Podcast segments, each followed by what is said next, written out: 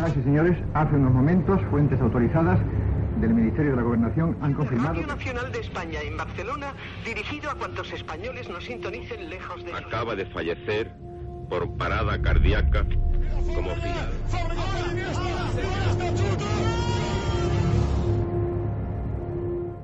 Historias de la historia. Fernando Lumbreras. Dirige Orlando Madariaga.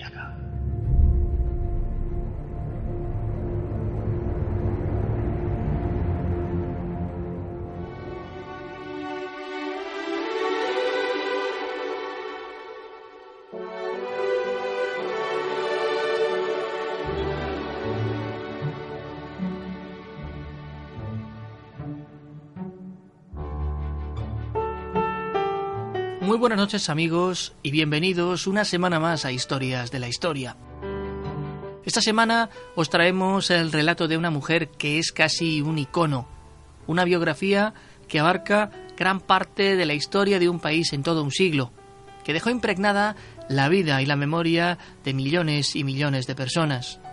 Un personaje que siempre supo de dónde vino y que nunca olvidó esos orígenes que desde abajo ascendió hasta codearse con los grandes personajes del mundo occidental.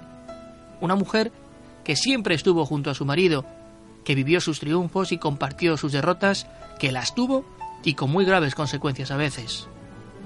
Esta noche aquí, en Historias de la Historia, la vida de Evita Duarte. Vamos a escuchar su voz. Yo tengo una sola cosa que vale, la tengo en mi corazón me quema en el alma, me duele en mi carne y arde en mis nervios. Es el amor por este pueblo. Antes de convertirse en la esposa de uno de los políticos más importantes de Argentina, o de ser la imagen ante el mundo de todo un país, antes siquiera de los viajes, de las joyas, o de eclipsar a su propio marido con su personalidad arrolladora, Eva Duarte era una persona que se hizo a sí misma desde abajo, desde los humildes, desde los pobres, desde los descamisados, como ella les llamaba. Solo así se puede explicar sus muchas obras de caridad, su acercamiento a la izquierda más profunda o sus firmes convicciones políticas.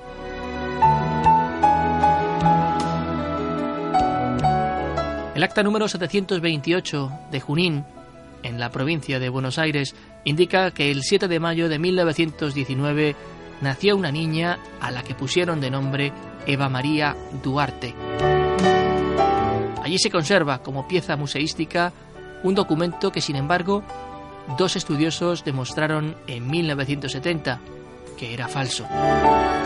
Una cuidada investigación demostró que fue la propia Eva la que en 1945 en un viaje a su tierra natal y a punto de casarse con Juan Domingo Perón, su marido, hizo todo lo que estuvo en sus manos para tener los papeles listos y que la boda pudiese celebrarse sin problemas. A día de hoy, se sigue sin saber a ciencia cierta dónde nació. Se barajan dos lugares, la propia ciudad de Junín o en el campo La Unión, a unos 20 kilómetros de la pequeña población de Los Toldos. Su padre, Juan Duarte, era un conocido político conservador de la zona. En la primera década del siglo XX fue uno de los principales artífices de la expropiación forzosa de las tierras a los mapuche argentinos de Coliqueo, merced a sobornos con los poderosos y maniobras de dudosa legalidad.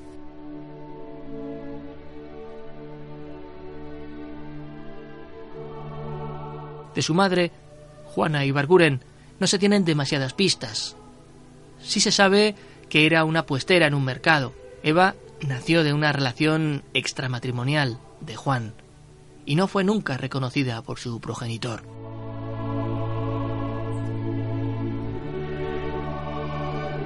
En 1926, Juan Duarte muere en un accidente de tráfico en Chivilcoy. Denostados por la otra familia, la legítima, Juana y sus hijos, incluida Evita, emprenden rumbo a la localidad de Los Toldos, donde la madre ejerce de costurera en una casa ubicada en el número 1021 de la calle Francia. Los Toldos era una comunidad rural en la que la ganadería y la agricultura eran el principal modo de ganarse la vida de sus habitantes. Allí cursaría Eva Perón los estudios, con más pena que gloria, porque con 10 años llegó incluso a repetir curso. Sin embargo, la chola, como la llamaban, comenzó entonces a mostrar ciertas habilidades para el arte dramático y la oratoria. Nadie podía saber entonces que eso iba a serle de gran utilidad algunos años más tarde. En 1930, la familia se traslada a la ciudad de Junín. Si bien no podemos hablar de pobreza, sí que habría que mencionar que hasta que los hermanos mayores de Eva comenzaron a trabajar, la economía de la familia se encontraba con poca bonanza. Y sería allí, en Junín, donde comenzase a despertar con más fuerza la inclinación de Evita por el mundo del espectáculo. Actuaba en obras para el colegio Incluso en alguna ocasión lideró campañas solidarias para la creación de bibliotecas y centros sociales, y eso que nada más que era una niña. Como estudiante era un auténtico desastre, le costaba aprobar las materias, pero su vida en un escenario se metía al público en el bolsillo enseguida. Todos los que la conocieron en esos años afirman que era una muchacha sencilla, de buen corazón, con un gran sentido de la justicia. En 1934 emigró por primera vez a Buenos Aires con la intención de buscar un futuro mejor allí. Sin embargo, las cosas no salieron como esperaba y regresó a pasar en familia las fiestas navideñas. No obstante, no se rindió y una vez pasadas, convencida de que las cosas tenían que cambiar, pasadas como digo las fechas navideñas, regresó a la ciudad de Buenos Aires y ya no volvería a ese Junín que prácticamente se le había quedado pequeño. El 3 de enero de 1935, con tan solo 15 años, llega a Buenos Aires. Fue una más de tantos argentinos que con la crisis económica del 29 habían emigrado del interior a las grandes ciudades. Allí no tardaría en encontrar trabajo como actriz. Su debut profesional se produjo el 28 de marzo de ese mismo año, con la compañía de la entonces afamada actriz Eva Franco, en una obra titulada La Señora de los Pérez. Sin embargo, luego del discreto transitar por la obra, los tiempos venideros no serían del todo brillantes. Malvivía en pensiones baratas, acompañada de su hermano Juan, quien se había marchado a la ciudad tan solo unos pocos meses antes que ella. En 1936 fue contratada por la Compañía Argentina de Comedias Cómicas y ello la llevará a realizar una gira por ciudades como Rosario, Mendoza o Córdoba. La prensa de estas ciudades comienza entonces a fijarse en ella, a destacar sus dotes interpretativas. Y del teatro pasó al cine, en películas de bajo presupuesto haciendo papeles secundarios, casi de segunda fila en los que tenía pocas posibilidades de lucirse. Pero del cine pasó a la radio, como locutora, como narradora de historias o cuentos. No sería hasta 1937 que obtuvo su primer papel protagonista como actriz de radioteatro. Fue en la obra titulada Oro Blanco que emitía Radio Belgrano. Poco a poco, los proyectos de Eva se iban cumpliendo. En 1938 encabezó, junto a Ricardo Pelicciota, la compañía de teatro del aire. Y fueron surgiendo otros, muchos interesantes proyectos. Pero además su carrera como actriz de cine siguió creciendo, apareciendo en películas como Segundos afuera o El más infeliz del pueblo, por mencionar algunas. En 1942 encontró ya la estabilidad económica que buscaba como actriz, siempre con la radio como telón de fondo. Y es que el teatro radial era un género muy en alza en Argentina. En aquella ocasión, la empresa de jabones Radical comenzó a patrocinar un ciclo de obras de teatro por la radio en las que ella era prácticamente la protagonista. Cinco años estuvo trabajando junto a su buen amigo Muñoz Azpiri, un afamado libretista de Radio Belgrano, el mismo que con el tiempo y en otras circunstancias le escribiría algunos de sus discursos más logrados. En 1942 se compró su propia casa, dejando de vivir en hoteles y pensiones, y al año siguiente comienza a actuar a nivel sindical, siendo una de las fundadoras del primer sindicato argentino de trabajadores de la radio. En 1944, Argentina se encontraba en una situación económica, social y financiera crucial. Y sería en estos días convulsos y difíciles en los que vino a conocer al hombre que cambiaría su vida para siempre, Juan Domingo Perón. Ella contaba entonces con 24 años. Él era un viudo de 48. El primer encuentro tuvo lugar en el emblemático escenario del Luna Park bonaerense. Eva participaba en una gala benéfica para recaudar fondos para los damnificados por el terremoto que había asolado la ciudad de San Juan el 15 de enero. Se conocieron, decía, un 22 de enero de 1944, pero a finales de febrero la pareja ya estaba viviendo bajo el mismo techo. Ella tenía entonces una vida laboral intensa. Actuaba muchísimo en la radio, en la televisión, en el cine. Perón ejercía cierta presión sobre ella. De hecho, hubo alguna película que no pudo estrenarse en Argentina por expreso deseo de él. Suerte el exhibidor guardó una copia en Uruguay que fue recuperada algunos años más tarde. 1945 fue un año clave en la historia de Argentina. La convulsa situación política que derivó incluso en un golpe de Estado del general Ábalos dio pie a una profunda división en Argentina entre peronistas y antiperonistas. El 12 de octubre, con los antiperonistas dirigiendo el país, pero sin coger sus riendas directamente, Juan Domingo Perón es detenido y enviado a la isla de Martín García, en el Río de la Plata. Evita se quedó en Buenos Aires, yendo de casa en casa, protegida por los amigos de su pareja. Parecía el final de Perón como político y como militar. Pero el 15 de octubre, tan solo tres días después del arresto y del posterior confinamiento, los movimientos sindicales comenzaron a movilizarse exigiendo la liberación del político. El 17 de octubre, una gran manifestación por las calles de Buenos Aires hizo que Perón fuese liberado y que regresara junto a Eva. La pareja se casó en Junín, un 22 de octubre de 1945 en la escribanía Ordiales, sitio que aún existe en esa ciudad en la confluencia de las calles Arias y Quintana. Comenzaba así una nueva fase en la vida de Evita, sobre todo cuando decidió apoyar abiertamente a su marido en las elecciones presidenciales que habrían de celebrarse el 24 de febrero de 1946.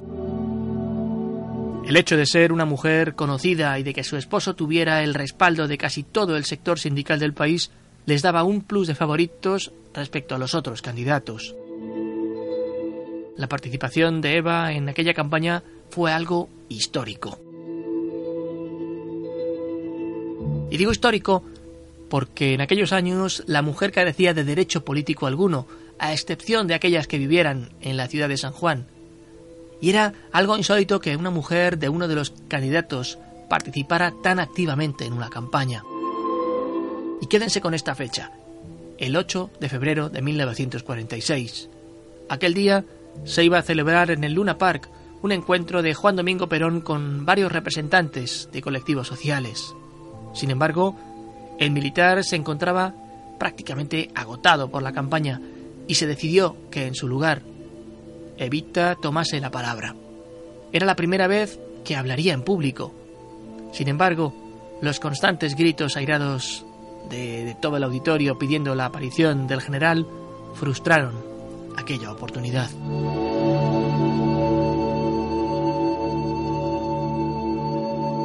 El 24 de febrero, Perón se alzó con la presidencia con el 54% de los votos y tres días más tarde, Evita, ahora sí sin problemas, pronunciaría su primer discurso oficial. Algo había cambiado en ella. Ya no era solo una actriz de radioteatro, ahora se atrevía incluso a pedir el sufragio femenino, algo de lo que se venía hablando mucho tiempo atrás en Argentina El 9 de septiembre de 1947 se cumplió el objetivo. La mujer pudo votar en el país austral y escribir su propio capítulo en la historia. En este sentido, el papel de Evita fue fundamental. En los años siguientes, el rol de Evita fue tan carismático o más que el de su propio esposo. La relación con el sindicalismo y con la clase política argentina era muy buena. Se aprobaron muchas medidas sociales, leyes para la igualdad de la mujer respecto al hombre.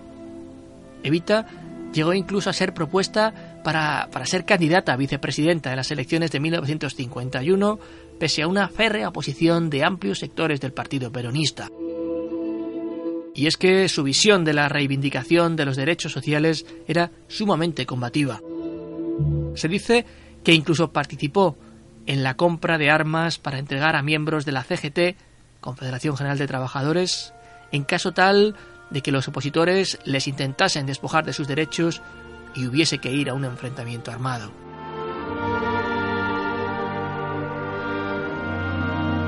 Ese mismo año, el matrimonio Perón inicia una gira por varios países europeos con la intención de consolidar la imagen internacional.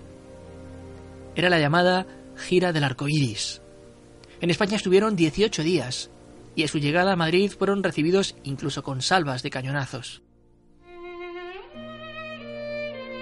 Especialmente tensa fue la relación con la esposa del general Franco, Carmen Polo, empeñada en mostrarle el Madrid de los Austrias y la opulencia del régimen, cuando ella, Evita, por lo único que preguntaba era por los hospitales públicos y por los barrios más populares. En Francia conoció al nuncio apostólico en París, Angelo Roncalli, quien pasaría a la posteridad como el Papa Juan XXIII. En Portugal fue aclamada por una multitud y visitó guarderías y escuelas. Se estaba convirtiendo en el símbolo de los que durante mucho tiempo habían sido ignorados por las clases poderosas. La gira fue un éxito rotundo. Por allá por donde iba eran multitudes las que querían verla y escuchar sus discursos. El 9 de enero de 1950, Eva Perón acude al acto de fundación del sindicato de taxistas y allí se desmaya a la vista de todos. Idéntico episodio vuelve a suceder a comienzos de 1951 en la sede de la fundación que llevaba su nombre, lo que obliga a trasladar su lugar de trabajo a su residencia. No tardarían en diagnosticarle cáncer de cuello uterino. Muchas cosas sucederían en la vida de Eva Perón hasta su muerte. Por ejemplo, el 15 de octubre publica uno de los libros que serán casi obligatorios en las escuelas de todo el país, La razón de mi vida. Dos días más tarde, visiblemente debilitada por la enfermedad, pronuncia su último discurso. Es el considerado su testamento político.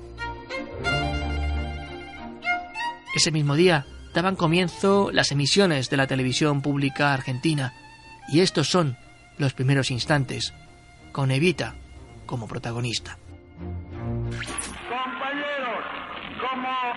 La señora está un poco débil. Para no esforzarse demasiado que le puede hacer mal, guarden el más absoluto silencio mientras ella les dirige la palabra. Mis queridos descansados, este es un día de muchas emociones para mí. Con toda mi alma deseo estar con ustedes y con Perón en este día glorioso de los descansados. Yo no podré faltar nunca esta cita con mi pueblo en cada 17 de octubre. Yo les aseguro que nada ni nadie hubiese podido impedirme de viniese, porque yo tengo con Perón, con ustedes, con los trabajadores, con los muchachos de la Confederación General del Trabajo, una deuda sagrada. Y a mí me importa y para salvarla tengo que dejar de mi vida en mi camino.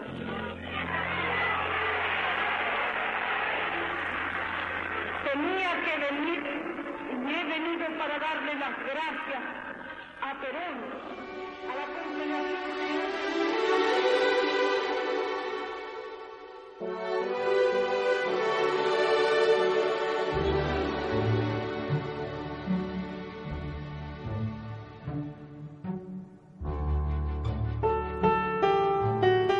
El avance de la enfermedad no pudo ser frenado ni con la radioterapia a que fue sometida ni con la lobotomía prefrontal.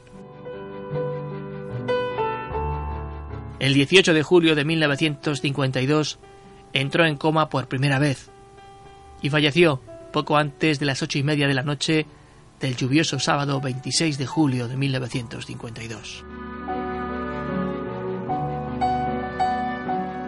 Sin embargo, la historia de Evita estaba lejos de terminar con su fallecimiento. En 1955, un golpe de Estado dentro de la llamada Revolución Libertaria expulsa del poder a Juan Domingo Perón y un comando de soldados de élite encabezado por el teniente coronel Carlos de Mori secuestra el cadáver de Evita. Entraron en la sede de la CGT donde estaba, rompieron los bustos de Eva Perón y orinaron sobre las banderas y sobre el propio féretro, sacándolo del edificio después en un camión y paseándolo a escondidas durante varios días para evitar levantar sospechas.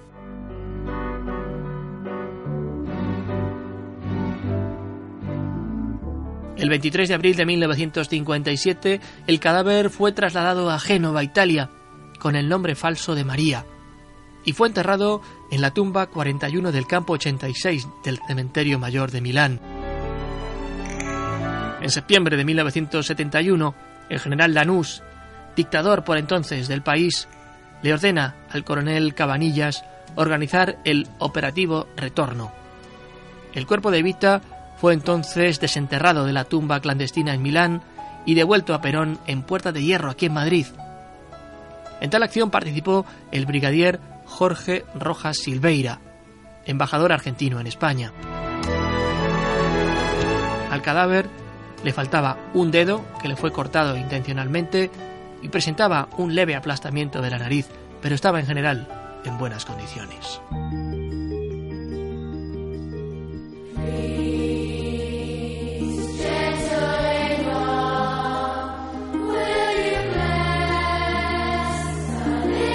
En 1976, la dictadura militar que tomó el poder el 24 de marzo le entregó el cuerpo a la familia Duarte, que dispuso que fuera enterrada en la bóveda que su familia posee en el cementerio de la Recoleta de Buenos Aires, donde se encuentra desde entonces.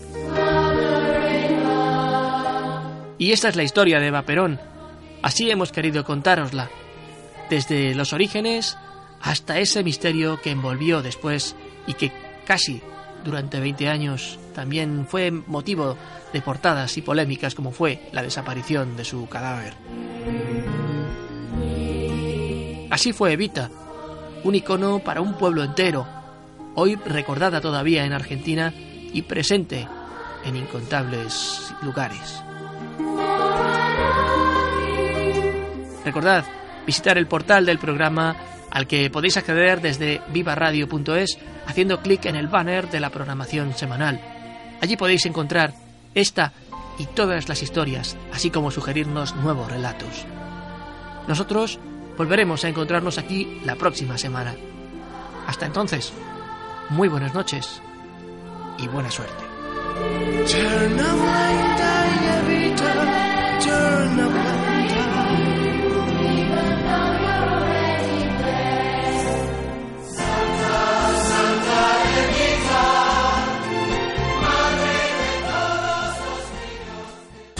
Viva Radio, tu radio de viva voz.